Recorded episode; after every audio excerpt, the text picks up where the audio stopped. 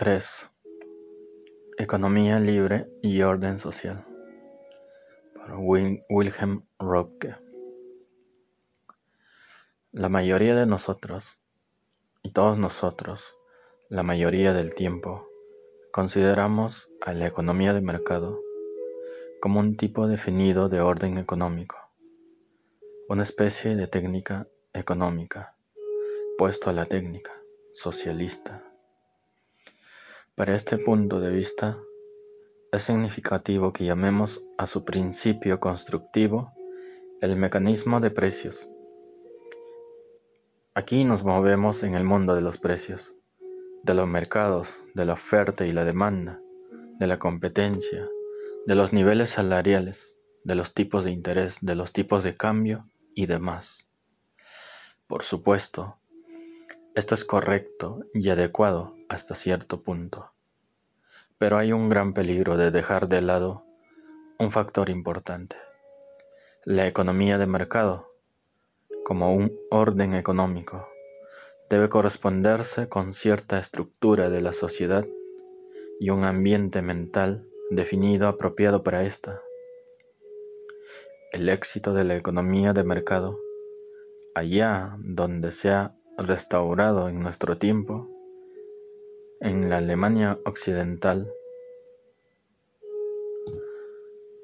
más notablemente ha resultado, incluso en algunos círculos socialistas, en una tendencia a apropiarse de la economía de mercado como un dispositivo técnico capaz de construirse en una sociedad que, en todos los demás aspectos, es socialista socialista. Así, la economía de mercado aparece como parte de un sistema social y político integral que en su concepción es una maquinaria colosalmente altamente centralizada. En ese sentido, siempre ha habido un sector de economía de mercado, incluso en el sistema soviético, pero todos sabemos que ese sector es un simple aparato, un dispositivo técnico y no algo vivo. ¿Por qué? Porque la economía de mercado, como el campo de la libertad, espontaneidad y libre coordinación, no puede prosperar en un sistema social que es justamente lo opuesto. Esto lleva a mi primera afirmación principal. La economía de mercado descansa en dos pilares esenciales, no en uno solo. No solo asume la libertad de precios y de competencia, cuyas virtudes los nuevos socialistas adeptos a la economía de mercado ahora aceptan a regañadientes, pero descansa igualmente en la institución de la propiedad privada. La propiedad que debe ser genuina debe comprender todos los derechos de libre disposición sin que, como ocurría en Alemania nacionalista y hoy en Noruega, sea una cáscara legal vacía. A estos derechos debe añadirse el derecho de legar la propiedad. La propiedad en una sociedad libre tiene una doble función. No solo significa que la esfera individual de, decisión y responsabilidad esté, como hemos aprendido como abogados, deslindada de la de otros individuos, sino asimismo que la propiedad protege a la esfera del individuo contra el gobierno y su constante tendencia a la omnipotencia es tanto un límite horizontal como vertical. Y es en esta doble función como debe entenderse la propiedad como condición indispensable para la libertad. Es curioso y triste ver cuán, cuán ciego es el socialista medio con respecto a las funciones económicas, morales y sociológicas de la propiedad. Y un, más es la filosofía social y particular y el que la propiedad debe estar arraigada. En esta tendencia de ignorar el significado de la propiedad, el socialismo ha hecho enormes progresos en nuestro tiempo. Trazar de esto puede descubrirse incluso en discusiones modernas sobre los problemas de la empresa y, y, la gestión, que a veces dan impresión de que el dueño de la propiedad es el hombre olvidado de nuestra época. Papel de la propiedad privada.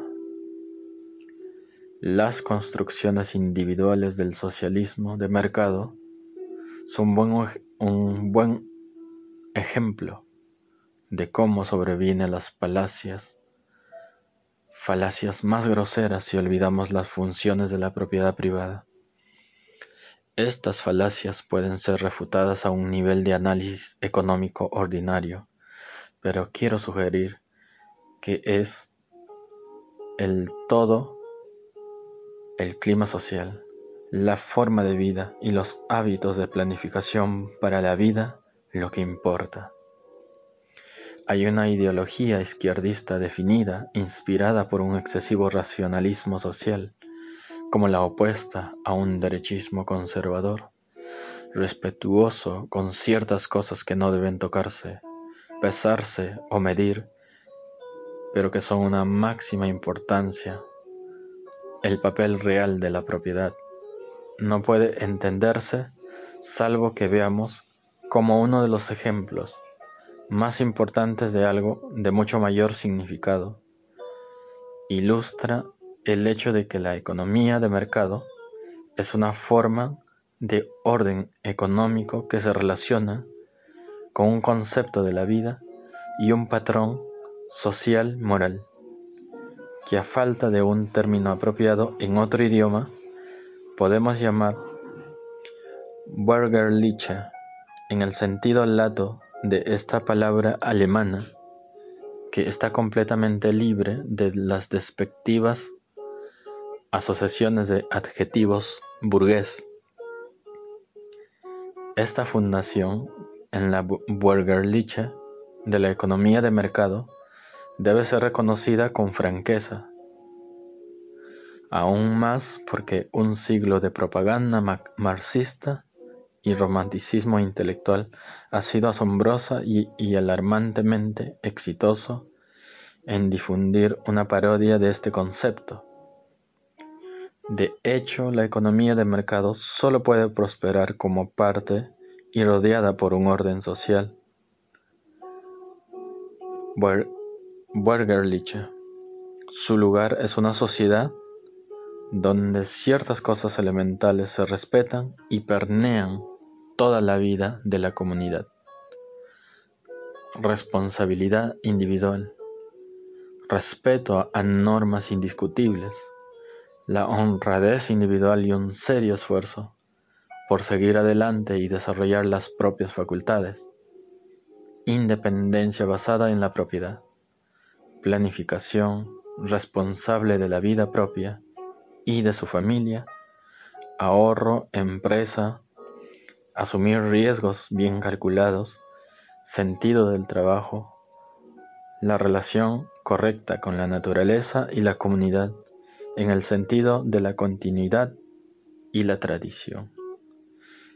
El coraje para afrontar las incertidumbres de la vida por uno mismo, el sentido del orden natural de las cosas, a quienes encuentran todo esto como despreciable huele a mentes estrechas y a reacción, debe pedírseles seriamente que revelen su propia escala de valores y que nos diga qué tipo de valores quieren para defenderse del comunismo sin tomar ideas de éste.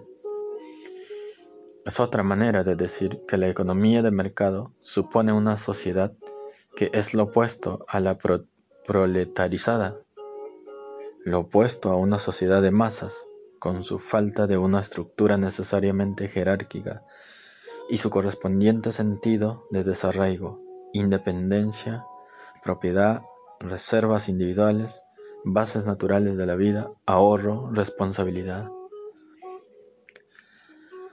Planificación razonable de la vida. Todo eso está ausente en este tipo de sociedad. Lo ha destruido al menos hasta el punto de que deja de dar carácter a la sociedad. Pero debemos darnos cuenta de esas son precisamente las condiciones de una sociedad libre duradera. Ha llegado el momento de ver claramente que esta es la división real entre filosofías sociales. Aquí se produce en definitiva la encrucijada y no puede eludirse el hecho de que los conceptos y patrones de vida que colisionan entre sí en este campo son decisivos para el destino de la sociedad y que son irreconciliables.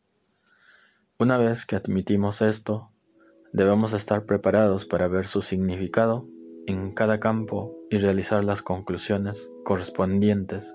Es realmente remarcable ver lo lejos que hemos llegado en el ámbito de pensar en un mundo esencialmente no burgerliche.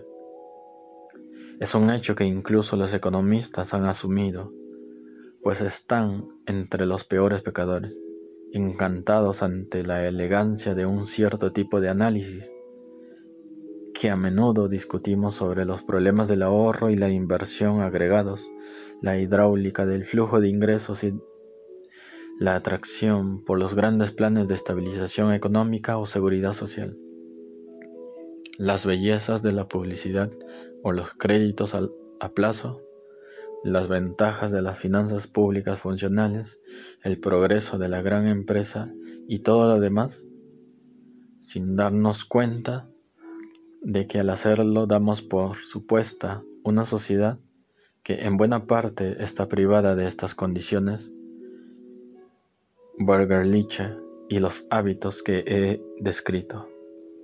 Es chocante pensar cómo nuestras mentes se mueven en torno a la sociedad proletarizada, mecanizada y centralizada. Se ha convertido en algo casi imposible razonar en términos que no sean ingresos y gastos, entradas y salidas, habiendo olvidado pensar en términos de propiedad, por cierto que esa es la razón principal para mi desconfianza esencial e insuperable en la economía keynesiana y post-keynesiana.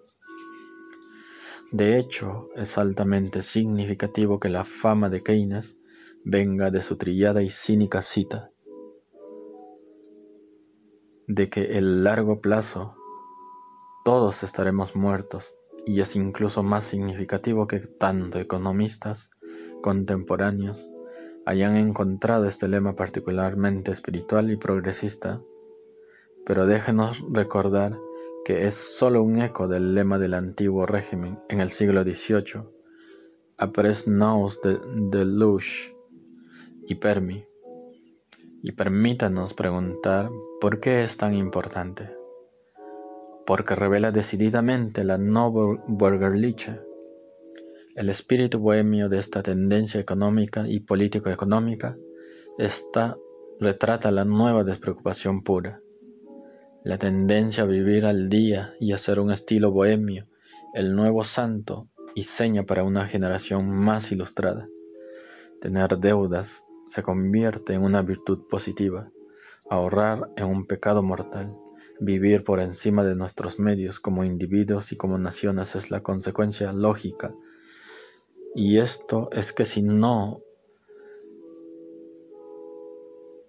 Enterberlichung, desarraigo, proletarización, nomadización, y no es precisamente lo más opuesto a nuestro concepto de civilización derivado de civis, el burger, ingeniárselas cada día de un trabajo a otro, alardear de que el dinero no importa. Todo esto es, de hecho, lo opuesto a un concepto y plan de vida honrado, disciplinado y ordenado. Los ingresos de la gente que vive así pueden haber convertido en Bürgerliche, pero su estilo de vida sigue siendo proletario, un concepto creciente. Está claro que en el espacio de un artículo es imposible estudiar el impacto de todo esto en todos los campos importantes. Me he ocupado de este en relación con la propiedad privada. Es aún más inquietante ver cómo este concepto ha permeado más y más las políticas económicas y sociales de nuestro tiempo. Un buen ejemplo es el MIT Bestimmungsrecht codeterminación, el derecho de trabajadores y representantes de los sindicatos a participar en la administración de empresas industriales y así asumir alguna de las funciones propias de la propiedad. En Alemania Occidental, daré un ejemplo.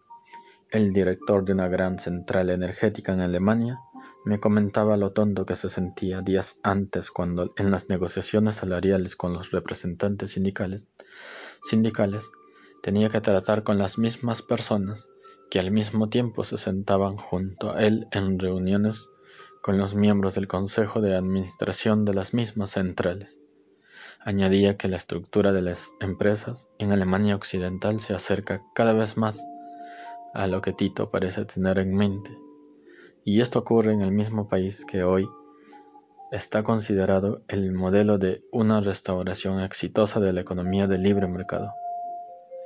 Otro ejemplo de la gradual disminución del significado de propiedad y de sus normas correspondientes que pueden observarse en muchos países es el debilitamiento de la responsabilidad del deudor mediante procedimientos legales laxos en relación con la ejecución y la quiebra. Se acaba la mayoría de las veces con la expropiación del acreedor, acreedor en nombre de la justicia social. No es muy necesario recordar al respecto la expropiación desventurada clase de propietarios de viviendas por el control de rentas y los efectos de fiscalidad progresiva. Apliquemos ahora nuestras reflexiones a otro campo importante, el dinero. Reconozcamos que el respeto por el dinero como algo intangible es, como la propiedad, una parte esencial del orden social y de la mentalidad, que son los prerequisitos de la economía de mercado. Para ejemplificar mi posición, Voy a relatar dos historias tomadas de la historia financiera de Francia. A finales de 1870, Gambetta, líder de la resistencia francesa, después de la derrota del Segundo Imperio, abandonado la capital sitiada en el globo dirigiéndose a Tours para crear un nuevo ejército republicano. En su desesperada necesidad de dinero, Recordó que sus admirados predecesores de la Revolución habían financiado sus guerras imprimiendo asignados. Pidió a los representantes del Banco de Francia imprimir unos pocos cientos de millones de billetes, pero se encontró con un rechazo de plano e indignado. Ese tiempo, una demanda así era considerada tan monstruosa que Gambetta no insistió el instigador jacobino y dictador todopoderoso cedió ante la negativa terminante del representante del Banco Central, y no habría aceptado ni siquiera una emergencia nacional suprema como excusa para el delito de inflación. Unos pocos meses después se produjo en París la revuelta socialista conocida como la Comuna. Las reservas de oro y las planchas de billetes del Banco de Francia estuvieron a merced de los revolucionarios, pero a pesar de la necesidad de dinero y sus pocos escrúpulos políticos, resistieron a la tentación de poner sus manos en ellas. En medio de una guerra civil, el Banco Central y su dinero les resultaban sacrosantos. El sentido de estas dos historias lo entiende cualquiera, sin embargo, sería violento preguntar qué ha pasado con el respeto al dinero en nuestros tiempos no solo en Francia. Restaurar este respeto y la correspondiente disciplina en la política monetaria y el crédito es una de las principales condiciones para un éxito perdurable en todos nuestros esfuerzos por restaurar y mantener una economía libre, por consiguiente, una sociedad libre.